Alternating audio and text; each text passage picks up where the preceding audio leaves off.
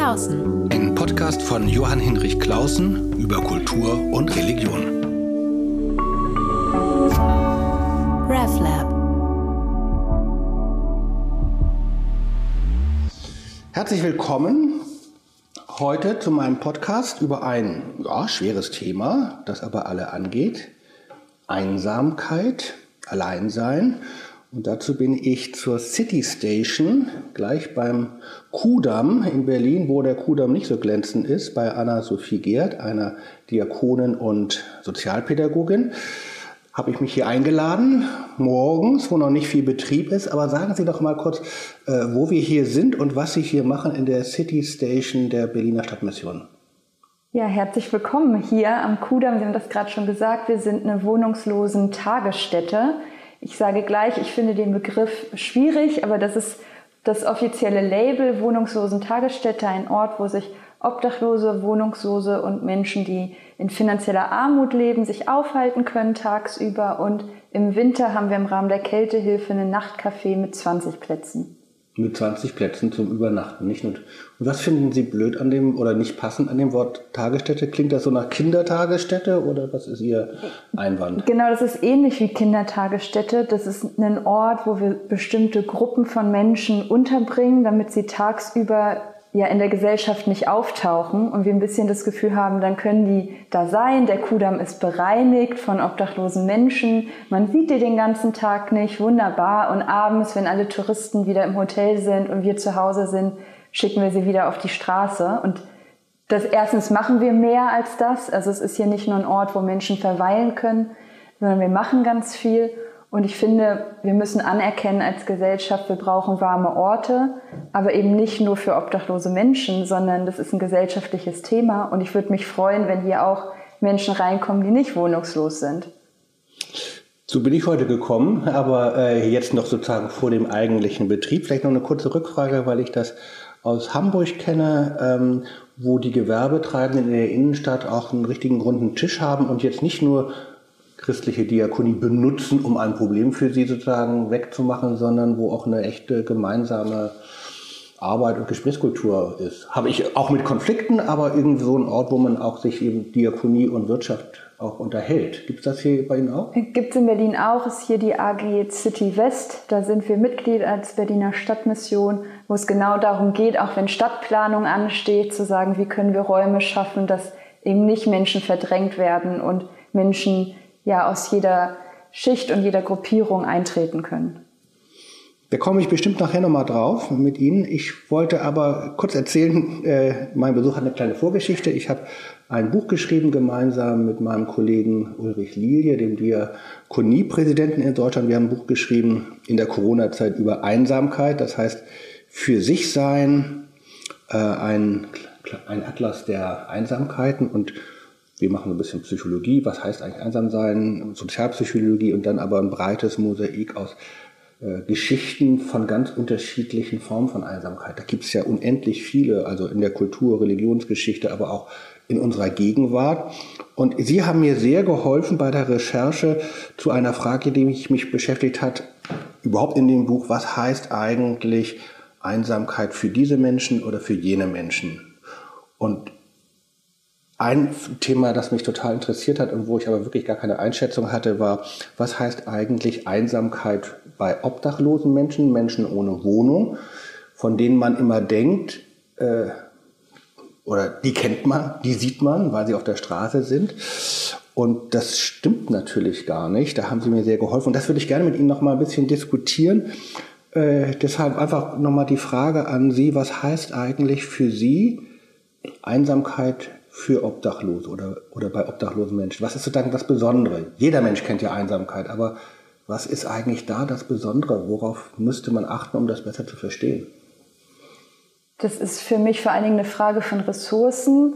Ähm, wenn Menschen einsam sind, aber sonst andere Ressourcen zur Verfügung haben, also Geld, Familie, Nachbarschaft und irgendwie die Chance haben, wieder in Gesellschaft eintreten zu können, auch wenn das ein schwerer Weg ist, sind primär erstmal Ressourcen vorhanden und das ist bei obdachlosen Menschen nicht. In der Regel sind das Menschen, die haben kein Geld, die haben kein Obdach, die haben kaum Menschen, denen sie sich irgendwie zugehörig fühlen.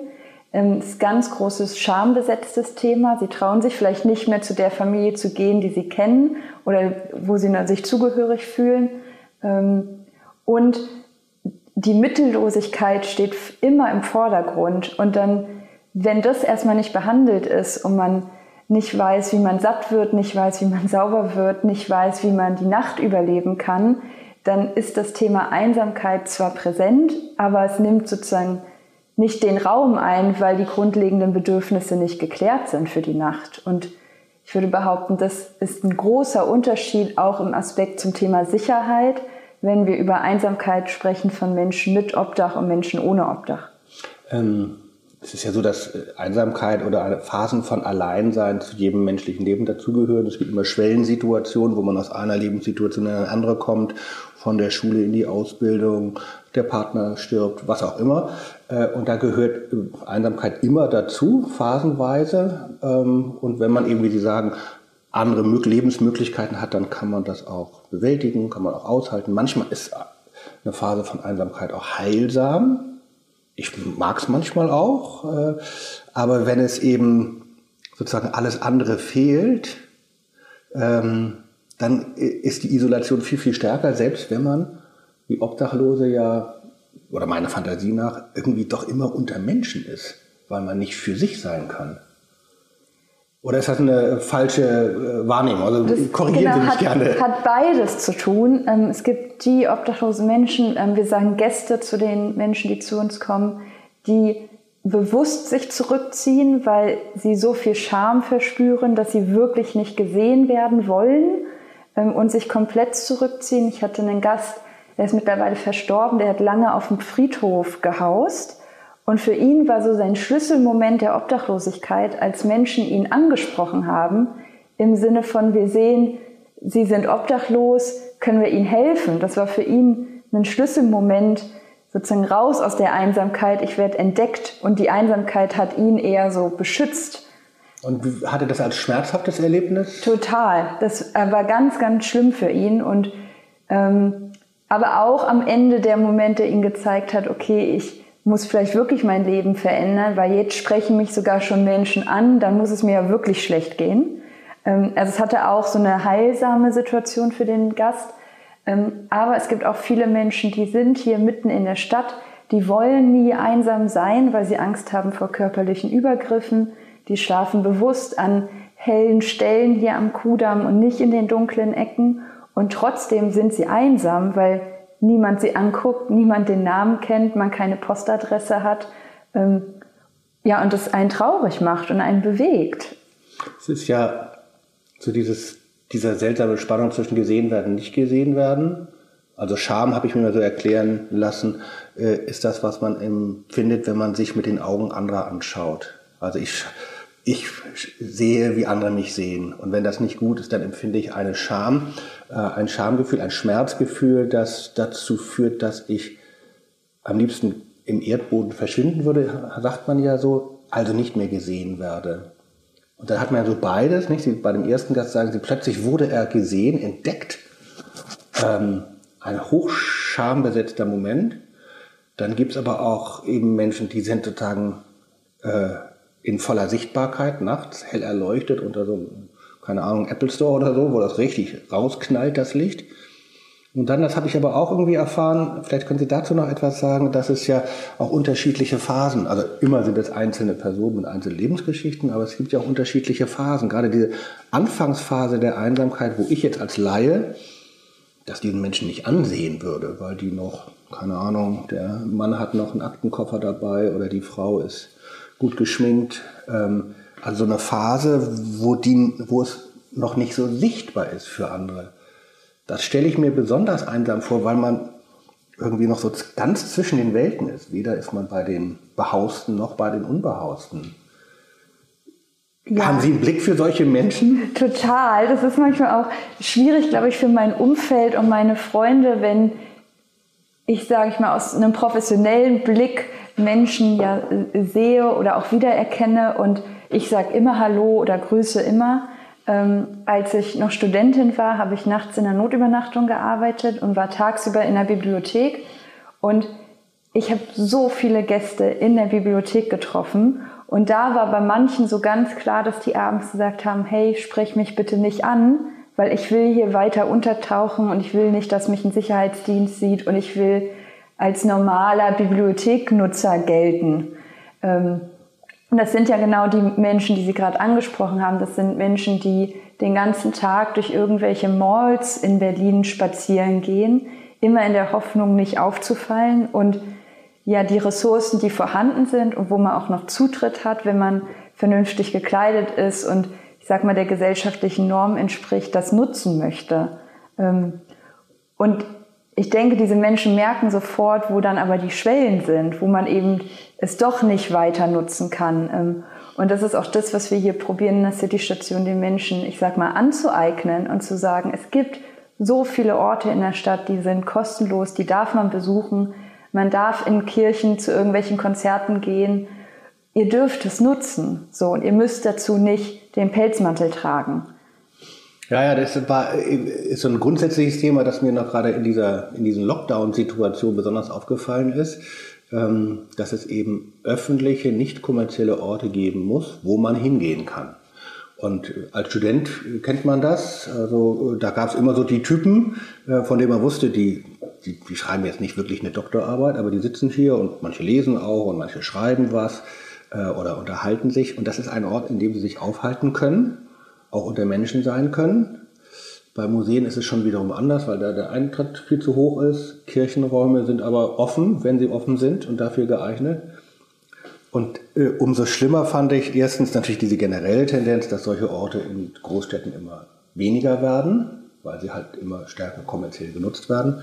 Und zum anderen im Lockdown, dass eben die dann einfach mal abgeschlossen waren. Und dann war für lange, lange Zeit nichts da. Oder man geht eben zu speziellen sozusagen Einrichtungen. Genau, und das war das Verrückte im ersten Lockdown. Ähm, alles hat geschlossen, der Kudamm war dicht, alle Geschäfte hatten zu, alle waren irgendwie zu Hause. Und bei uns haben die Beratungsgespräche um ein Vielfaches zugenommen, weil auf einmal Menschen gesagt haben, okay, ich kann mich nicht mehr ablenken, in Anführungszeichen jetzt können wir uns doch um die Mietsache kümmern, die mich seit zwei Jahren beschäftigt. Jetzt können wir vielleicht den Antrag auf Grundsicherung stellen. Ähm, jetzt ist doch der Zeit, äh, meine Familienprobleme, die ich seit 25 Jahren habe, aufzulösen. Ähm, das ist auf der einen Seite total schön. Das ist doch toll eigentlich. Wir waren ansprechbar und wir konnten diese Dinge angehen. Natürlich wurden wir da auch beschnitten, weil ja Behörden auch geschlossen hatten am Anfang und so weiter. Aber es war auch, ich sag mal, für uns echt schwierig, weil wir wussten, irgendwie ist Lockdown, wir sind die Einzigen, die zur Arbeit gehen, wir waren wirklich die Einzigen am Kudamm, die geöffnet hatten. Stimmt, hier war alles dicht. Hier war alles dicht. Und gleichzeitig haben wir gesehen, okay, jetzt haben unsere Gäste, die wir seit Jahren kennen, so einen hohen Beratungsbedarf. Ähm, A, warum konnten wir das vorher nicht so ansprechen? Mhm. Also da waren auch so ein bisschen Selbstzweifel in Anführungszeichen. Ja klar, fragt man sich, haben wir was falsch gemacht sozusagen? Genau, aber es war wohl offensichtlich der richtige Zeitpunkt, das jetzt anzugehen für viele Menschen. Ähm, und wir haben jeden Tag mit uns gerungen, was hat jetzt Priorität, mit wem können wir wie lange sprechen? Spricht man über Grundsicherung am Fenster, am geöffneten Fenster oder lässt man Menschen rein? Auch da mussten wir uns neu anpassen. Und für uns war es aber natürlich auch ein Kompliment auf der anderen Seite, zu wissen, die Gäste kommen zu uns. Und das, was wir in den letzten Jahren an Vertrauen aufgebaut haben, durch Kontinuität, ähm, konnte jetzt sozusagen eingelöst werden, in Anführungszeichen. Ich habe dazu eine Assoziation, weil ich mit einem Kollegen sprach ähm, von Ihnen, der also in Hamburg vor allem das Thema ähm, Hotelunterbringung in der Lockdown-Phase stark betrieben hat und der davon erzählte, dass das einerseits ganz toll war. Plötzlich konnte man diese Hotels nutzen ähm, und den Menschen ganz anders Gastfreundschaft entgegenbringen oder bieten. Und äh, zugleich hatte man nochmal ein anderes Thema mit Einsamkeit, weil dann saßen diese Gäste dann warm und trocken in ihren Zimmern. Einige waren ansprechbar, und andere fielen aber auch in so ein Loch, weil natürlich diese Dauerbeschäftigung aufhörte. Also äh, so wie Obdachlose so ihre Arbeit, ihre Armut organisieren, tagtäglich. Das ist ja ein richtiger Stress, den sich der normale Wohlstandsbürger nicht klar macht, was das heißt, äh, sozusagen den Tag zu organisieren, dass man sozusagen die Armut, Armut organisiert. Das ist ja ein Arbeitstag. Und, und er meinte, einige von ihnen waren richtig dann sozusagen im Loch, weil diese Ablenkungsbetätigung äh, wegfiel. Und andere waren aber ansprechbar und man konnte in größerer Ruhe und Offenheit Probleme ansprechen. Haben Sie das ähnlich erlebt? Ja, die Erfahrung haben wir auch gemacht. Ähm, wir haben Ende März, also zum ersten Lockdown, hatten wir noch eine Notübernachtung mit 30 Plätzen. Und ich sag mal, wir haben uns ein bisschen dumm getan und zu dem Zeitpunkt beim Bezirksamt nachgefragt, wie das denn jetzt ist. Es gäbe ja diese neue Erkrankung, Corona, bei uns schlafen 30 Menschen in einem Raum.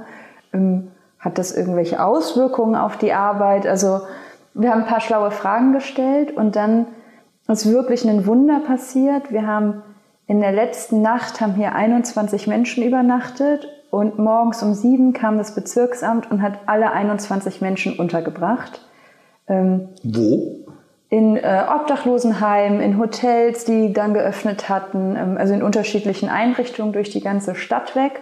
Und der kurzfristige Deal war, okay, das Bezirksamt bringt die Menschen unter und wir sorgen dafür, dass sie ähm, Nahrung erhalten und irgendwie durch den Tag kommen. Ähm, und am Anfang waren die Gäste weg und die wollten gar nicht unsere Brötchen und geschmierten mhm. Brote haben. Und für mich war das so ein super Erfolgsmoment oder auch fürs ganze Team. Ähm, man lernt im Studium der sozialen Arbeit, dass gute soziale Arbeit sich selber abschafft. Und das war wirklich so ein Gefühl von, wow, wir haben es geschafft. Ähm, also Sie haben eine Übernachtungsmöglichkeit und haben den Tag selber. Ja, ich weiß nicht, ich glaube, ein paar Gäste haben einfach mal drei Tage geschlafen. Ja. Ähm, so und durchgehend ihr Bett genutzt. Und es hat sich so gut für uns angefühlt. Nach ein paar Tagen ging es dann hier wieder los und unsere Brote ähm, waren nötiger und es kamen mehr Gäste und wir konnten das, was Sie gerade angesprochen haben, gut mit Gästen besprechen. Es gab die, die gesagt haben, jetzt habe ich Obdach und ein beständiges Obdach und jetzt will ich meine Themen angehen und könnt ihr mir helfen, Jobcenterleistungen zu beantragen, Rente, was auch immer. Ich bin übrigens auch nicht krankenversichert. All diese Themen konnten wir auf einmal angehen. Und es gab auch die, die einfach hilflos waren und wirklich gefragt haben, was mache ich denn jetzt den ganzen Tag? Ich habe jetzt hier irgendwie ein Bett, ich krieg von euch Essen, was mache ich denn jetzt? Und wir konnten nur antworten, naja, es ist gerade Lockdown, die Frage stellen sich gerade alle Leute, aber lass uns da gemeinsam überlegen, was würde dir gut tun? Ähm, was brauchst du, um deinen Tag zu gestalten? Was hat dir sonst so gut getan, am ganzen Tag durch die Stadt irren und gucken, wo ist die beste Suppenküche? So, was war da dein Motiv? Und da mit Gästen drüber zu sprechen. Weil Sie das gerade ansprechen, ähm, eine Erfahrung oder eher so eine Frage, äh, die sich mir gestellt hat während des Lockdowns, als ich dieses Einsamkeitsbuch mit meinem Kollegen geschrieben habe, ist, äh, dass das, so schrecklich das alles ist, aber auch eine Chance ist, weil plötzlich alle eine Erfahrung machen.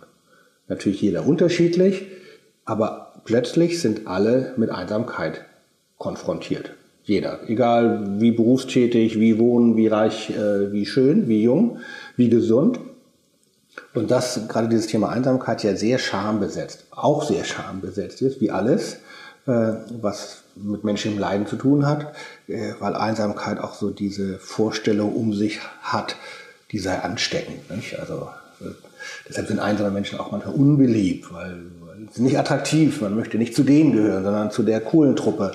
Ähm, und plötzlich haben alle mit Einsamkeit zu tun ähm, es haben aber nicht alle mit Obdachlosigkeit zu tun. Gab es aber, jetzt weil Sie das gerade so angesprochen haben, ähm, gab es bei manchen Ihrer Gäste so ein Gefühl, upsie, das ist ja irgendwie, ich bin jetzt hier nicht sozusagen ganz aus der Gesellschaft raus, sondern wir Teil eines großen Problemzusammenhangs. Gab es sowas oder ist man doch so weit weg von den anderen? Nee, genau. Ich würde da sogar ganz widersprechen. Und da sind wir wieder bei den Ressourcen. Ähm, Menschen mit Obdach und ich sag mal mit Mindestmaß an finanziellen Mitteln und das zumindest trifft das auf meine Bubble zu. Klar. Konnte dann gucken, okay, wo finde ich doch noch Toilettenpapier und kein Problem, ich kann auch das teure vierlagige kaufen und Und zur Not unterhalte ich mich über das Toilettenpapier mit Menschen und überwinde so zumindest ein bisschen meine Einsamkeit. Ähm, und Menschen, die mittellos sind und kein Geld haben und wenig Ressourcen, die konnten sich schlichtweg nicht das 5 Euro vierlagige Toilettenpapier kaufen. Und auch das ist ja was Schambesetztes, das dann anzusprechen und zu sagen, hm, bei meinem Rossmann, bei meinem DM ist das günstige Klopapier ausverkauft, habt ihr noch eine Rolle für mich? Ähm, war auch hier Thema. Ähm, aber ich glaube, dass bei obdachlosen Menschen und auch Menschen, die dann untergebracht waren, wirklich dieser Ressourcenmangel dann nochmal ganz deutlich wurde. Ähm, also auch die günstigen Lebensmittel, also wir reden von Nudeln, Kartoffeln, das wäre ja auch alles weg. Also zumindest hier bei meinem Rewe gab es keine Pasta mehr. Ähm, ja, ja, und man kann dann als obdachloser Mensch nicht sozusagen in das allgemeine ähm, Tagesklagegespräch einsteigen und hat damit dann sozusagen seine Verbindung zu den anderen und alle regen sich darüber auf, was es alles nicht gibt und was nicht klappt, weil es für sie sowieso nicht klappt.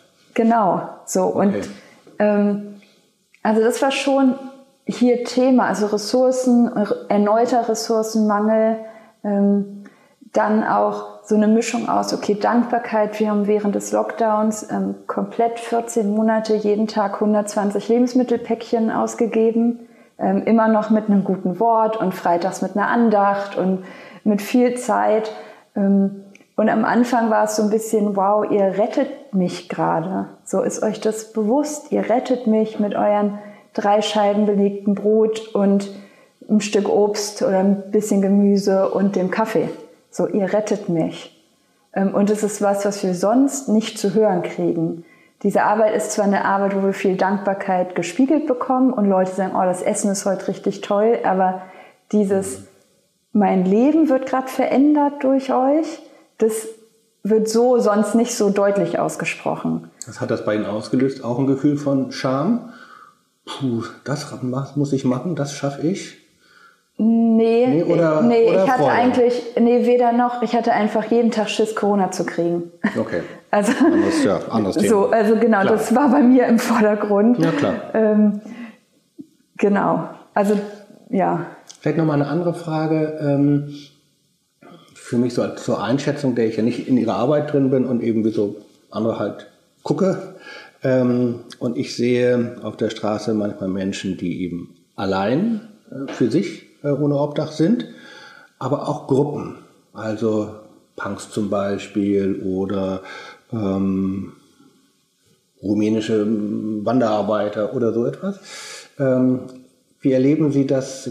Gibt es sozusagen so auch so eine Form von Einsamkeitsüberwindung oder Bearbeitung bei obdachlosen Menschen, bei Ihren Gästen, die sich in Gruppen verbinden? Oder ist eben durch die Situation das Miteinandersein auch echt schwer und belastet? Beides. Ähm, wir haben Gruppen, ähm, vor allen Dingen, also wenn ich jetzt so an die Gäste denke, wir haben so eine nette polnische Gruppe, ähm, alles Männer, die unfassbar gut aufeinander aufpassen, die also sich auch mal piesacken und sich auch mal auf den Arm nehmen, aber die grundsätzlich sich sehr gut im Blick haben, genau wissen, wer gerade welches Thema hat und sehr fürsorgend zueinander sind. Einer von den Gästen hat regelmäßig einen epileptischen Anfall und ich sag mal, die Gruppe um ihn herum weiß sofort, wie sie mit ihm umgehen müssen und es ist sehr berührend. Ähm, das Gleiche haben wir mit rumänischen Gästen, die oft ähm, sich hier zwei Suppen teilen, also zehn Leute, zwei Suppen. Ähm, und es, ich sag mal, macht so ein bisschen auch Freude, das mit anzusehen und zu sehen, wie gut die Menschen füreinander einstehen und auf der anderen Seite haben wir hier Menschen, die sind eher miesepeterig, die sind sauer, wenn hier fünf Leute zusammenkommen und die irgendwie freundschaftlich miteinander wirken. Ähm, spielt sicherlich auch Neid eine Rolle, ähm, nicht zu einer Gruppe dazu zu gehören oder dann lautstark zu sagen, ich will ja keiner Gruppe zugehören und ich habe mein ganzes Leben alleine gemeistert. Also das so ein bisschen als Ressource zu sehen, aber ähm, ja, das haben wir beides und es ist insbesondere mit Corona war das sehr schwer, mit den Gruppen umzugehen, weil wir das, was wir sonst als Ressource sehen, immer Abstand, Abstand, nein, nicht aus einem Glas trinken, ab, so. Ähm, und da, ich sag mal, die Menschen, die einsam sind und das auch gerne nach außen tragen, ähm, ich habe da gleich so im Kopf so zwei, drei mhm. deutsche Männer, die sehr gerne alleine sind und das haben schon alles gemeistert allein und die brauchen niemanden, so, ähm, die das schon sehr gut beobachtet haben, was hier lief. Ähm, und jetzt gerade im Sommer, wo es ein bisschen lockerer zuging, äh, wir waren immer noch sehr streng, wir sind wirklich sehr, sehr streng, was Corona angeht. Aber da haben natürlich die Menschen das wieder mitbekommen, so hey, die sind trotzdem seit 18 Monaten zusammen und achten aufeinander und ich sitze weiterhin hier und beobachte die nur. Ähm, also es hat wirklich beides. Es gibt natürlich auch, könnte ich mir vorstellen, äh, bei Ihnen Gästen Menschen, die äh, eben auch wenig gute Bindungs- und Beziehungserfahrungen in ihrem Leben gemacht haben, von Kindheit, Jugend an. Und manche können das ja dann vielleicht für sich umdrehen und sagen, ich bin der starke, einsame Wolf in der großen Stadt. Äh, und trotzdem ist es natürlich ein Leiden und natürlich könnte ich mir vorstellen, dass sie sich wünschen, versucht doch mal in so eine Beziehung zu gehen, eine Freundschaft aufzubauen. Aber ja. nicht so leicht. Ja, es ist eher so, dass wir auch die Menschen ansprechen im Sinne von, wenn was mit dir passiert, wer erfährt davon? Ähm, hast du, haben sie eine Telefonnummer für uns? Ähm, wenn wir sie vermissen, dürfen wir vielleicht mal anrufen. So, das findet in der Regel nicht statt. Also, dass Menschen das zulassen. Ähm, aber mhm. was passiert ist, wir geben ähm, den Gästen, gerade den einsamen, störrischen Gästen, auch oft unsere Visitenkarten mit und sagen, steck die einfach ein. Wer weiß, wann du die mal brauchst. Und es ist regelmäßig, dass hier Krankenhäuser anrufen und sagen, hier liegt XY, der hatte ihre Karte im Portemonnaie, können Sie uns was zu dem sagen? So, das funktioniert dann schon. Ähm, also, dass die Menschen schon wissen, sie haben hier was, einen besonderen Ort, sie haben hier verlässliche ähm, Sozialarbeitende und Diakone und Diakoninnen. Ähm, das passiert aber sozusagen, dass Menschen von sich aus sagen, hey, ich gehöre hier schon gerne zu und gehöre auch gerne der Gruppe City Station an. Das passiert nicht zwingend. Ich frage mich natürlich, was kann denn so unser eins tun, der nicht als Diakon äh, bei Ihnen in der City Station arbeitet? Also Begegnungen hat man ja am Bahnhof und so. Ähm, und ich erlebe das bei mir selber, dass ich manchmal irgendwie offener bin und manchmal aber auch gehetzt oder möchte nicht angeschnauert werden und also die ganze Breitbreite. Haben Sie da einen Tipp oder gibt es da gar keine feste Regeln, wie man, wie man umgeht, wenn man in der großen Stadt mit Obdachlosen äh, ihnen begegnet oder aneinander vorbeigeht? Es gibt unendlich viele Tipps. das ähm, Erste ist, und das passiert ja gerade, dass wir miteinander sprechen und hier Leute zuhören, ist, ähm, ich sage immer, das ist Bildungsarbeit. Wenn ich weiß, als Mensch mit Obdach, als Mensch mit Gehalt, wenn ich weiß, warum es Menschen gibt, die obdachlos sind, ähm, wenn ich so mich ein bisschen mit dem Thema beschäftige und weiß, der obdachlose Mensch macht das nicht, um mich zu ärgern, der bettelt nicht, um mich zu ärgern, der sitzt nicht vor irgendwelchen Türen, um mich zu ärgern, sondern das ist aus einer Not heraus, das sind Schicksale, die dahinter stehen, das sind psychische Erkrankungen, die dahinter stehen. Sich damit erstmal zu beschäftigen, ist schon die halbe Miete, um eben nicht die eigenen Vorurteile zu bedienen, ähm, das ist der erste Schritt. Der zweite Schritt ist, dass ich empfehle, sich so einen festen Betrag äh, zu überlegen, den man teilen kann. Ähm, weil ich erlebe das so, wenn, selbst wenn ich S-Bahn fahre, ich könnte ja alle drei Stationen jemandem Euro in die Hand drücken. Das lässt mein Gehalt nicht zu, von vielen anderen sicherlich auch nicht. Ähm, aber wenn man weiß, okay, ich habe 10 Euro im Monat, 20 Euro im Monat, die verschenke ich, und ob das dann einer ist oder ich das aufteile in 50 Cent Stücke oder so, dann weiß ich, ich tue was und ich gebe was weiter, aber ich behalte auch sozusagen meinen Rahmen. Ähm, dann, das ist ein cooler Tipp, das mache ich. Genau, dann empfehle ich, ähm, jetzt wird sozusagen komplexer, ähm, zu gucken, okay, wer hat es denn jetzt wirklich gerade nötig? Ähm, wenn wir nämlich überlegen, es gibt Menschen, die sagen in der S-Bahn tolle Sprüche auf, die verkaufen vielleicht noch was, die haben irgendwie einen, einen, frechen Spruch auf den Lippen. Da können wir uns sicher sein, dass die, ich sag mal, eher den Euro kriegen, als der, der total verlottert, stinkend, gröhlend durch die S-Bahn geht. Vielleicht ist das aber genau der, der den Euro gerade am nötigsten hat. Das kann man so für sich überlegen, ähm, auf was sozusagen stehe ich oder auf was möchte ich mich einlassen. Und dann und das ist sozusagen der nächste Schritt, ist zu sagen, okay, ich habe hier jemandem Einzelnen geholfen, mir ist aber bewusst, dass das eine Gruppe ist, mir ist bewusst, dass es in Berlin zigtausend obdachlose Menschen gibt und ich suche mir eine Organisation aus, der ich nochmal 10 Euro im Monat spende, damit die langfristig helfen können. Weil der Euro, den man den Menschen gibt, der in der S-Bahn fragt, das ist sozusagen individuell und für den Moment. Aber wir brauchen langfristige Lösungen. Und wenn Sie jetzt kein Architekt sind und sozialen Wohnungsbau vorantreiben, ist das nochmal eine gute Variante, eine Organisation zu spenden, die langfristig Veränderungen herbeiwirkt. Das finde ich total interessant, äh, bringt mich zum Schluss. Wir kommen so gerade zum Schluss äh, zu, äh, nochmal zu einem wichtigen Aspekt. Ich erlebe bei vielen sozusagen ehrenamtlich engagierten Menschen, auch in meiner alten Gemeinde, ähm, die jetzt da so eine Tafel eingerichtet haben, ähm, natürlich erstmal so diesen Impuls zu versorgen. Also mit Brot, mit einem heißen Tee, mit einer Decke und so weiter. Und das ist ja auch total wichtig. Äh, und wenn man diese Arbeit dann macht, begegnet man Obdachlosen, man begegnet vielleicht auch der eigenen Angst, die der andere sozusagen für einen symbolisch darstellt. Kann mir auch passieren. Also ist, ich bin ja nicht gefeit. Äh, es sind ja jetzt nicht andere, sondern es ist eine andere Lebensmöglichkeit, die mir auch blühen kann. Äh, und zugleich aber, dass es natürlich auch eine politische Frage ist. Stadtplanung, Ressourcenverteilung, Sie haben das dann angesprochen. Ähm, und deshalb sollte man wahrscheinlich nicht das eine gegen das andere ausspielen. Auch sozusagen das normale äh, Euro geben kann einen Sinn haben, weil es dann doch eine Form von Begegnung ist. Ähm, aber das andere, natürlich den großen politischen Kontext, muss man natürlich immer im Blick haben. Vielen Dank für dieses Gespräch und äh, da wir gerade dabei sind, es gibt eine ganz tolle Website www.berliner-stadtmission.de Citystation slash, also kann man einfach Citystation Berlin geben und da gibt es auch einen ganz tollen Spendenbutton äh, Sage ich jetzt mal so, dann müssen Sie das nicht machen. äh, da kann man was drauf tun. Ähm, vielen Dank äh, auch nochmal von meinem äh, Co-Autoren äh, Ulrich Lilie.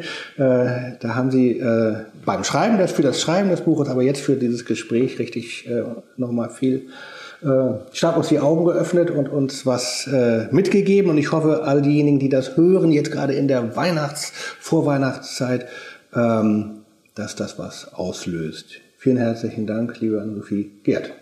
Danke Ihnen. Vielen Dank.